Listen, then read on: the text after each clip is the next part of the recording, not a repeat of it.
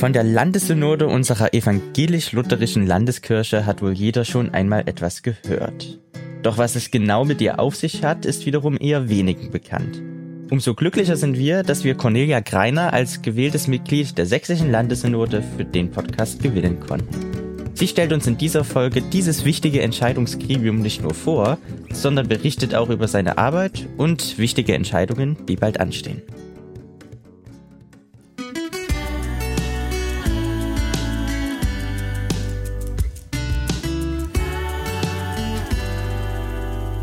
Herzlich willkommen zurück zu einer neuen Podcast-Folge von der Evangelischen Jugend Vogtland. Heute mit Manuel. Hallo und mit der lieben Ronja. Ja, und mit unserer Gastreferentin Conny Kreiner.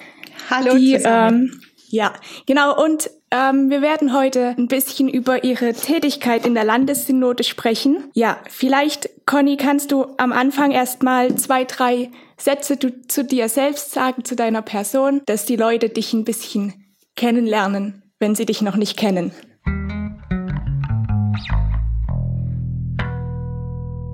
Ja, gern, Ronja, mache ich. Äh, also mein Name ist Conny Greiner. Ich bin verheiratet mit Ulrich Greiner, habe zwei Kinder, zwei Jungs, den Luis, der ist 22 und den Julius, der ist jetzt 18. Ich bin seit ungefähr 18 Jahren im Kirchenvorstand von unserer Gemeinde, von der Versöhnungskirche in Plauen. Ja, und wir wohnen in Plauen. Ja, mehr gibt's erstmal nicht zu sagen. Ja, dann kommen wir gleich mal zu dem, worüber wir heute hauptsächlich reden wollen, nämlich deine Mitgliedschaft in der sächsischen Landessynode. Und wir haben davon schon mal in der Folge mit Tobias Bilz ein ganz kleines bisschen gehört, aber so richtig warm sind wir damit noch nicht. Deswegen die erste Frage an dich. Was ist denn die Landessynode überhaupt und was macht die? Ja, das ist interessant, weil die Landessynode ist, sage ich mal, vergleichbar vielleicht auch äh, mit dem sächsischen Landtag, so würde ich das jetzt mal sagen. Das Wort Landessynode selbst ist vielleicht ein bisschen, sage ich mal, un, unbekannt, äh, kommt aus dem Griechischen, heißt eigentlich äh, Zusammenkunft, Versammlung, was früher auch die ersten Christen, sage ich mal, wo sie sich auch zusammengefunden haben, äh, in den christlichen Kirchen dann auch gemacht haben, um gewisse Dinge zu besprechen. Und in der Landessynode kommen eben aus ganz Sachsen, aus den einzelnen äh, Städten und Gemeinden äh, Vertreter zusammen, um verschiedene Dinge eben auch kirchlicher Angelegenheiten zu besprechen. Und ihr trefft euch dann sozusagen in Dresden. Wie kann man sich das vorstellen? Ist das so eine Art Parlament oder wie schaut das aus, so ein Treffen? Ja, die Landessynode selbst trifft sich im großen Rahmen in Dresden zweimal im Jahr. Das ist meistens im Frühjahr und im Herbst. Und vorbereitet werden die Synoden in kleinen Arbeitskreisen, auch in Ausschüssen genannt. Also die Synode ist äh, in verschiedenen Ausschüssen auch organisiert. Das ist zum Beispiel der Theologische Ausschuss, der Rechtsausschuss, der Gemeinde- und Missionsaufbauausschuss, der ähm, Finanzausschuss und so weiter. Diese äh, bearbeiten gewisse Aufgaben, die dann in Vorlagen münden und in der Synode dann zu einer Beratung, zu mehreren Beratungen unter Umständen kommen und dann in einen Beschluss münden. Die Landessynode hat in dem Fall auch äh, die Aufgabe, halt äh, gesetzgebend zu wirken. Also das heißt, es gibt ja eine Verfassung, auch eine kirchliche für Sachsen und äh, einzelne Gesetze, wie in den Gemeinden gewisse Sachen auch durchzuführen sind. Und das wird eben auch auf den Prüfstand äh, durch die Synode genommen und entsprechend auch den Umständen oder den gesellschaftlichen Anforderungen auch angepasst unter Umständen. Das heißt, wir haben also dann eine Zusammenkunft aus verschiedenen, ja, von verschiedenen Personen. Jetzt ist die Frage, wie wird man denn überhaupt Mitglied der Landessynode? Ähm, wie kommt man quasi in diesen Kreis? Ja, grundsätzlich erstmal, die Landessynode besteht aus 80 Mitgliedern. Das sind äh, 60 Mitglieder, die gewählt werden aus ganz Sachsen. Darunter sind 20 Pfarrer, Geistliche, auch Gemeindepädagogen und 40 sogenannte Laien, zu denen ich gehöre. 20 Mitglieder werden dann noch berufen von der Kirchenleitung, damit auch eine gewisse Ausgewogenheit äh, zwischen äh, Jugend und Älteren, zwischen Männern und Frauen äh, und so weiter besteht. Die äh, Synodalen, wie dann sozusagen die Mitglieder der Synode genannt werden, werden äh, in einer Wahl alle sechs Jahre dort hineingewählt. Ja, wie wird man Synodale? Also ich selbst habe, also sage ich mal, vor anderthalb Jahren auch noch nicht gewusst, äh, was alles äh, zu einer Landessynode oder überhaupt zu den Aufgaben gehört. Und äh, wir haben an sich dann durch unsere, sage ich mal, auch Aufgaben in der Gemeinde und das, was in der Gemeinde angestanden hat mit den Synodalen, die zu dem damaligen Zeitpunkt gewählt waren, Kontakt aufgenommen, äh, weil ja, wie ich schon erwähnt habe, auch Gesetzlichkeiten dort verabschiedet werden, Strukturen in der Landeskirche auch bestimmt werden. Und wir sozusagen durch die aktuelle Strukturreform uns dann auch an die Landessynode gewendet haben und auch gesehen haben, wie wichtig eigentlich dort auch die Vertretung äh, von ähm, Menschen ist, die eben in der Praxis auch, ähm, sage ich mal, dann Ideen und Vorschläge einbringen können.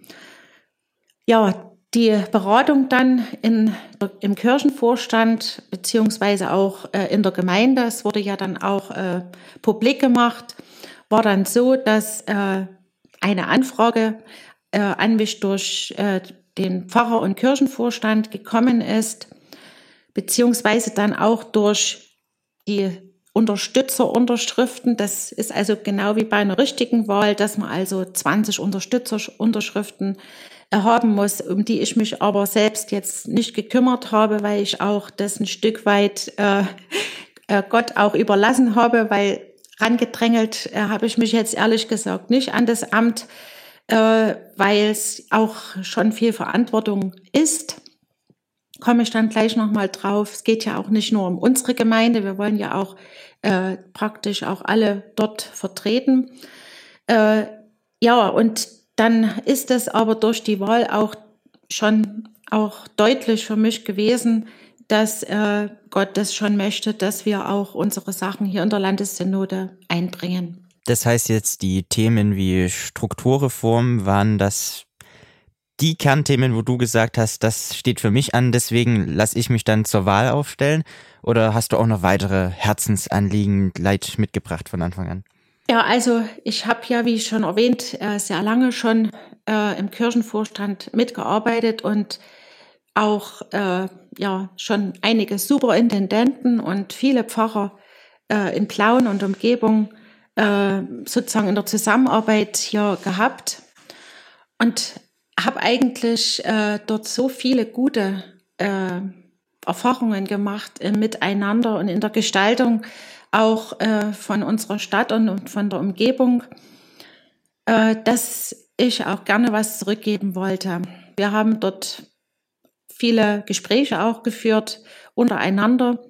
Ich hatte auch ein ganz persönliches Erlebnis äh, mit Gott, wo ich äh, gemerkt habe, dass er auch gesagt hat, äh, das soll so sein und äh, dass einfach auch die Verbindung auch hergestellt wird über die Belange zu unserer Gemeinde. Ja, und das hat mich einfach auch bewegt, dass die, ähm, ja, die Dinge, die hier vor Ort passieren, dass die eben auch an die richtige Stelle gebracht werden, ähm, damit sich auch was bewegt. Ist die Arbeit in der Landessynode ein Ehrenamt? Ja, die Landessynode oder die Mitgliedschaft in der Landessynode ist ein Ehrenamt. Also man muss sich das so vorstellen, dass die Ausschussarbeit. Ich selbst bin im äh, Gemeinde- und Missionsausschuss, ähm, Gemeindeaufbau- und Missionsausschuss. Äh, die tagen mehrmals im Jahr. Also wir hatten jetzt vor zwei Wochen eine Sitzung am Montag und im darauffolgenden Wochenende, Freitag und Samstag, war dann die Synode, die große Synode, sage ich jetzt mal, online alles äh, natürlich. Und am 16. April ist dann wieder äh, die nächste Synode. Äh, es ist, wie gesagt, ein Ehrenamt, äh, aber ja, man wird auch durch die Zusammenarbeit einfach auch um viele Erkenntnisse reicher. Es ist wichtig, dass man voneinander weiß und dass man sich da ein bisschen einordnen kann auch. Und ich habe auch in dem vergangenen Jahr, es ist ja erst ein Jahr, wo ich dabei bin, ich kann noch viel dazulernen und muss da mich auch noch in vieles reinarbeiten. Aber sehe schon auch, dass es äh, gut ist, dass wir hier ein Rädchen, ein Teil vom Ganzen sind und auch sehr wichtig an der Stelle. Jetzt hast du ja vorhin schon gesagt, die Hauptaufgabe oder eine der Hauptaufgaben der Landessynode ist durchaus auch die ich nenne es mal gesetzgebende Gewalt. Da interessiert uns natürlich, auch wenn du jetzt erst ein Jahr dabei bist, welche Entscheidungen habt ihr da schon getroffen, welche Gesetze verabschiedet und vor allem, was steht jetzt in Zukunft an? Also die Landessynode beschließt zum Beispiel äh, den Landesbischof, also unser Landesbischof ist ja jetzt der Tobias Bilz, den habt ihr ja auch schon interviewt. Und äh, auch die Synodalpräsidentin haben wir jetzt gewählt, äh, die Frau Bettina Westfeld. Es werden verschiedene Leute entsendet in diese verschiedenen Ausschüsse und dort reingewählt. Ja, und ich habe also zum Beispiel in der äh, Vereidigung, wenn man so will, auch so ein Schriftstück bekommen, in, ähm, in dem aufgelistet war, was zum Beispiel unser Ausschuss der Gemeindeaufbauausschuss und Missionsausschuss uns äh, für die nächste Synode mitgegeben hat, äh, was nicht abschließend beraten werden konnte. Da lese ich einfach mal was vor. Das ist zum Beispiel Kirche im digitalen Wandel. Das sehen wir ja jetzt gerade, was wir machen. Ich mache das heute zum ersten Mal, sitze vor so einem Mikro hier zum Podcast. Also da sehen wir schon, das hat uns die letzte Landessynode mitgegeben und da sind wir jetzt mittendrin, auch durch Corona mit den Livestreams und mit den ganzen Online-Konferenzen. Da haben wir, denke ich, schon alle äh, Gemeinden viel dazu gelernt und machen das und stellen uns eben auch darauf ein. Das Zweite, was mitgegeben worden ist, ähm, was nicht abschließend beraten werden konnte, ist zum Beispiel, ähm, dass Gemeindeformen neben der sogenannten Parochialgemeinde auch bearbeitet werden sollten. Das ist jetzt wieder so ein Wort, Parochialgemeinde. Was ist denn das? Das ist eigentlich nur so ein Wort äh, für äh, die geografische Aufteilung eines Raumes, sage ich mal, äh, was einzelne Pfarrgemeinden sind. Aber es geht eben auch äh, doch unter anderem auch vielleicht und mit anderen Gesichtspunkten, ähm, die man beachten oder bearbeiten müsste, dass äh, Gemeindeformen entstehen. Das wäre dann auch der nächste Punkt, dass Förderung von Gemeindeaufbauprojekten mit Modellcharakter uns an die Hand gegeben wurde, das in dieser Synode zu bearbeiten und auch zum Beispiel Altersarmut bei Frauen oder Angebote der Kirchgemeinden für Berufseinsteiger ohne Kinder. Also um nur einiges zu nennen, es ist eine ganze Liste, die uns äh, auf dem Tisch liegt. Äh, es werden daneben auch sogenannte Eingaben bearbeitet. Das heißt, wir bekommen also von, vom Osten bis Westen von Sachsen Eingaben aus Gemeinden, die äh, Probleme in ihrer Arbeit sehen, wo wir äh, draufschauen sollen, wie kann man das äh, gesetzlich so formulieren, dass ähm, die Leute tatsächlich vor Ort praktikabel ähm, ja, in ihrem Alltag Gemeinde leben können. Das sind ja sicherlich auch Diskussionen, Fragen über finanzielle Themen, oder? Ja, also sicher, dass der gesamte Haushalt äh, von der Landeskirche Sachsen wird ja auch mit beschlossen und einzelne Positionen dort auch beleuchtet. Also es gibt ja auch dann sogenannte Zuweisungen äh, pro Gemeindemitglied und das war jetzt auch zum Beispiel eine Diskussion, äh, weil natürlich äh, ja aus finanzieller Sicht, das war die Überlegung, dass eben dieser Zuweisungsbetrag auch äh, gesenkt werden soll. Das wäre jetzt für einige Gemeinden schon ein Rieseneinschnitt gewesen. Und das konnte aber eben auch nochmal abgewendet werden. Und da sind wir ganz froh, dass äh, dieser, sag ich mal, diese Absenkung nicht ganz so drastisch ausgefallen ist. Ich kann mir gut vorstellen, dass solche Entscheidungen dann auch nicht immer unumstritten sind. Gibt es da heftige Diskussionen manchmal bis hin zum Streit oder wie sieht da die Diskussionskultur aus? Was ist das Meinungs Meinungsspektrum was da sozusagen vorherrscht, über das gestritten diskutiert wird? Ja, also wie gesagt, ich bin ja erst seit einem Jahr dabei. Äh, so viel kann ich jetzt noch nicht sagen. Also unser Ausschuss, äh, das muss ich sagen, das ist ein sehr äh, sehr gute Besetzung, wie ich finde. Also es ist alles vertreten von Stadt und Land und ähm, Gemeindepädagogen, Pfarrer, aber eben auch Laien, die durchaus auch einschätzen können, was äh, was bedeutet das jetzt für mich in meinem Alltag, in meinem Beruf, in meinem Ehrenamt, wenn halt die und diese Dinge ähm, aufgebaut werden sollen. Es ist eine sehr äh, fortschrittliche Gemeinschaft, so würde ich das jetzt mal sagen, die auch überlegt, äh, was ja auch die Aufgabe von diesem Ausschuss ist, wie bekommen wir äh, kirchenferne Leute äh, wieder in unsere Gemeinden? Wie bekommen wir die Jugend in unsere Gemeinden, dass sie sich mit ihren Begabungen einbringen, dass sie Lust haben, mitzuarbeiten? Welche Projekte sind äh, dafür geeignet? Also das ist schon ähm, sehr praktisch und muss alles gut durchdacht sein. Und äh, wie gesagt, auch vom Landeskirchenamt sind in den Ausschüssen Mitarbeiter dabei, die dann mit äh, Fachkompetenz das Ganze begleiten. Ja, da da ja auch ähm, so viele verschiedene Personen zusammenkommen, um Entscheidungen zu treffen, gibt's da sicherlich viele individuelle Sichtweisen auch, ähm, wo jeder vielleicht ein anderes Blickfeld entwickelt. Ähm, wie kann da trotz unterschiedlicher Meinungen vielleicht auch trotzdem Einheit gelebt werden, trotzdem einheitlich entschieden werden? Ja, also unser Ausschussvorsitzender, das ist äh, der Pfarrer Henel zum Beispiel, kommt aus dem Erzgebirge. Ähm, das, das ist äh, zum Beispiel so, dass er uns die Eingaben halt vorher schickt und äh, wir, ich gucke mir das also alles an. Wir haben also Rückfragen. Ich telefoniere dann auch mit anderen ähm, Gemeinden zum Beispiel. Also das sind die unterschiedlichsten Anliegen, die dort auch äh, bearbeitet werden. Und natürlich äh, sind auch die Anliegen unserer Gemeinde irgendwo mit vertreten, aber es ist schon so, dass äh, dort eine gute Ausgewogenheit ist, äh, dass wir eben auch für in Anführungsstriche alle da sein können. Was natürlich auffällt, äh, das sind schon weil es halt eben auch Gemeindeaufbauausschuss heißt, äh, dass natürlich die meisten Eingaben sich mit der Struktur beschäftigen. Das muss man schon sagen. Und das ist halt jetzt auch das Thema, was oben auf ist. Von daher habe ich dort halt auch die meisten Eingaben mit auf dem Tisch. Gibt es eine Entscheidung, die vielleicht in letzter Zeit getroffen wurde, mit der du persönlich sehr zufrieden warst oder mit der du persönlich gar nicht zufrieden warst? Ja, also mit der Entscheidung, wo ich wirklich äh, sehr, sehr zufrieden war. Also das ist vom Landeskirchenamt, von der Manja Erler, so heißt sie. Äh, das ist unsere Bearbeiterin, die mit im Ausschuss äh, ist und vom Roland Kutsche.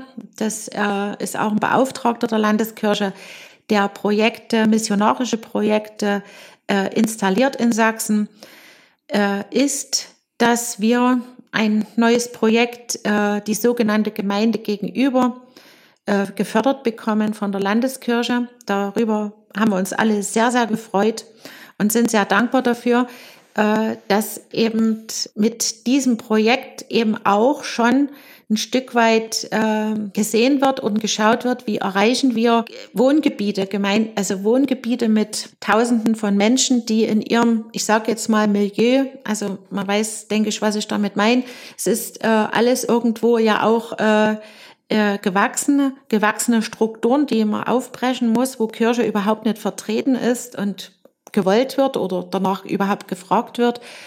Und mit diesem Projekt, äh, was wir eingereicht haben, was bearbeitet worden ist von der Landeskirche, äh, sehen wir halt jetzt eine Möglichkeit, auch äh, dort hineinzugehen äh, mit unseren Kräften, die wir dort auch gerne einbringen wollen, um die, ich sage mal, kirchenfernen Menschen, wenn man so sagen möchte, auch zu erreichen. Damit war ich wirklich also sehr glücklich. Ja, und Klar, also äh, gibt es natürlich auch immer Sachen, äh, wo dran gearbeitet werden muss. Da sind wir eben auch jetzt drüber. Und äh, wir haben ja auch äh, unseren Antrag dementsprechend eingereicht, weil wir ja auch als Gemeinde gerne äh, eine sogenannte Modellgemeinde oder eine andere äh, Gedanken in eine Gemeindestruktur hineinbringen möchten, wie es äh, übrigens viele Gemeinden auch in anderen Landeskirchen in Deutschland äh, machen möchten oder schon tun. Auch hier äh, hat äh, die Landeskirche Sachsen, denke ich, schon gute Gedanken und Ansätze. Also gerade in dem, äh, sag ich mal, anders wachsen, so heißt das, anders wachsen Gemeinde, wird jetzt gerade in Dresden ausprobiert, soll eben äh, in kleineren alternativen äh, Gemeindeaufbau mit der praktischen Alltagspraxis, sage ich mal, wie es vor Ort gelebt werden kann, ausprobiert werden. Und sowas wünsche ich mir für unsere Gemeinde. Wir haben jetzt erstmal eine Zeit, wo wir das auch ausprobieren dürfen. Und ich hoffe, dass wir dann auch belastbare Ergebnisse auswerten dürfen, gemeinsam mit der Landeskirche, damit wir dort auch äh, eine gute Lösung finden können. Jetzt ist die Realität ja aber leider die, dass die Mitgliedszahlen in den Kirchen, in den Gemeinden trotzdem eher zurückgehen. Wo siehst du da die großen Aufgaben, also wo siehst du auch die persönlich, die großen Aufgaben der Zukunft für die Kirche, um dem entgegenzusteuern? Ja, also die Kirchenaustritte, ich, also gerade der letzte Artikel in der Zeitung, in der freien Presse, das war schon krass. Also über 7700 Menschen haben im vergangenen Jahr äh, unsere evangelische Landeskirche verlassen. Das tut schon weh. Dazu kommt natürlich auch der demografische Wandel, der nicht so von der Hand zu weisen ist. Und trotzdem ist es so, dass äh, es Möglichkeiten gibt, die wir äh, leben und versuchen, äh, wo wir sozusagen aus der Bevölkerung neue äh, ähm, ja, Gemeindeglieder, neue ähm, Interessenten, wenn man so will, gewinnen kann über verschiedenste Angebote, um die Schwelle Kirche irgendwo zu übertreten und dann eben sich auch für Jesus Christus zu interessieren, was, äh, was bewegt uns da, was äh, hat er für uns getan, das äh, den Menschen nahe zu bringen. Es ist eine ganz, äh, sage ich mal, schon prekäre Situation, weil eben auch auf diesen Blick hin, was äh, für Entwicklungen halt hier vonstatten gehen, eben auch die gesamte Strukturreform äh, aufgebaut war. Und das ist ähm, ja an verschiedenen Orten äh, denke ich, so eben auch nicht eins zu eins übertragbar. Und von daher sollte man eben auch äh, durchaus äh, Versuche zulassen, wie es eben auch in der Forschung äh, gemacht wird und in der Wissenschaft, sonst würde man ja nicht weiterkommen, dass man eben versucht, äh, Menschen zu äh, erreichen. Und ähm, was eben dort, ich kann es jetzt erstmal nur für uns äh, sagen, für unsere Gemeinde auch sehr wichtig war, dass eben die Menschen sich vor Ort engagieren, dass eben sie sehen, was gemacht wird und dort sich einbringen können, dass sie eben dann auch ihre, äh, ihren Zehnten und ihre, also diese Spendengelder, äh, die dort äh, gerne gegeben werden, dann auch vor Ort äh, gerne einbringen, um eben auch so äh, die Arbeit äh, in den Kirchgemeinden weiter zu finanzieren, weil eben die Kirchensteuereinnahmen doch schon äh, perspektivisch äh, zurückgehen werden und das wollen wir versuchen aufzufüllen mit äh, anderen Möglichkeiten. Lässt die Landeskirche deines Erachtens nach genügend dieser Versuche, wie du es jetzt genannt hast, zu oder ist da vielleicht auch noch ein bisschen Luft nach oben? Ja, also wie ich ja schon erwähnt habe, es, es gibt schon äh, Ansätze, die, äh, wo die Landeskirche Sachsen auch hier wirklich versucht, äh, dort äh, den Blick auch auf äh, Modellversuche äh, zu lenken, wie ich schon erwähnt habe, mit den anders wachsen Gemeinden zum Beispiel in Dresden äh, oder auch mit missionarischen Projekten. Nichtsdestotrotz ist es natürlich schon auch von der Struktur her wichtig, dass auch Kirchgemeinden natürlich irgendwo äh, ihr Profil, sage ich jetzt mal so, was sie gerne leben, das ist ja unterschiedlich, das sind in der Fläche äh, andere, äh, sage ich mal, Schwerpunkte wie jetzt vielleicht in einer, in einer städtischen Gemeinde und es gibt eben auch Unterschiede in anderen Profilen und äh, das könnte man noch vielleicht ein bisschen äh, äh, mehr beachten. Äh, insofern, dass man eben auch ähm, ja diese Dinge ähm, überhaupt auch in Erwägung zieht, dass sie eben auch ein äh, Schwerpunkt einer Gemeinde sein könnten. Und wie ich schon erwähnt habe, haben wir jetzt auch Zeit, das auszuprobieren. Wir wollen eben auch zum Beispiel die, äh, die Kirchenmusik äh, mit dem Lobpreis äh, etablieren und äh, wir möchten eben auch gerne den Zehnten weiter äh, ausbauen, der im Übrigen auch mit dem Zehnten an andere Gemeinden wieder weitergegeben wird, weil wir glauben, dass darin eben auch ein großer Segen liegt, äh, wie es auch schon in der Bibel steht, dass äh, halt äh, der Zehnte auch in Gottes Reich äh, gut aufgehoben ist. Wenn es da jetzt zu einer Entscheidungsfindung kommt und ähm, ja man bei einer Entscheidung tatsächlich mit äh, bestimmen darf, was ist dir da persönlich wichtig? Was sind vielleicht auch deine Entscheidungskriterien? Ähm, an denen du das festmachst? Ja, also zum einen äh, ist es natürlich so, dass man gemeinsam im, äh, im Ausschuss ja vorher berät und trotz allem steht vorne dran, dass man auch betet um die richtige Entscheidung, dass halt Gott auch äh, für alle, also es geht ja äh, um so viele Menschen in den Gemeinden, die äh, dort durch diese Entscheidung betroffen sind, äh, dass es eben äh, eine gute Entscheidung ist, die eben auch Gottes Willen ähm, darstellt. Und das äh, machen wir gemeinsam dann auch im Gebet. Das steht voran.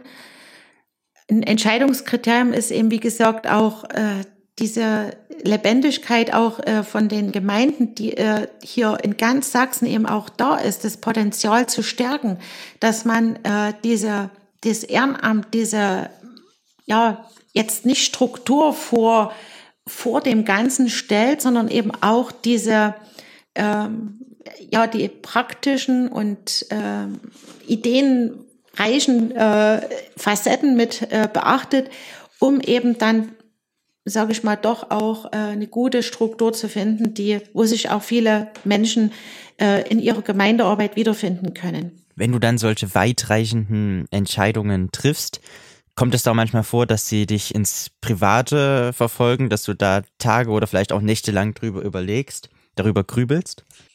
Ja, das, also es äh, beschäftigt einen schon manches, äh, muss ich schon sagen. Ähm, ich bewundere da auch wirklich äh, zunehmend auch unsere Politiker.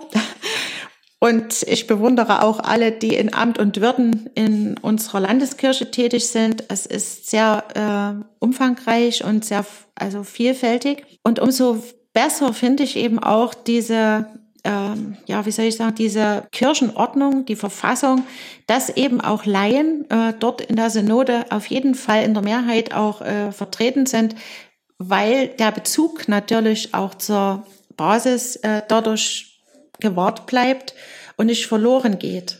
Und trotz allem bedarf es natürlich auch juristischen Beistandes und den ganzen finanziellen und anderen Rahmenbedingungen, die natürlich dabei auch beachtet werden müssen. Trotz allem, äh, die erste Christenheit, wenn wir nochmal dabei sind, äh, die hatten sicher jetzt das Wort Landessynode noch nicht auf dem Schirm. Sie haben es einfach Versammlung genannt. Äh, es müssen Dinge geregelt werden, das ist richtig. Und trotzdem muss es aber auch äh, praktikabel sein und nicht an den Menschen vorbei. Und das verfolgt mich dann schon manchmal, dass wir es schaffen müssen, dass wir die Sachsen, die Sächsinnen und Sachsen und alle äh, irgendwo hier äh, im Blick behalten, nicht, dass sie nicht, ja, dass wir nicht an ihnen vorbei unsere Beratungen, unsere Synoden machen, sondern dass es zu den Menschen geht und dass wir dort äh, die Rahmenbedingungen schaffen.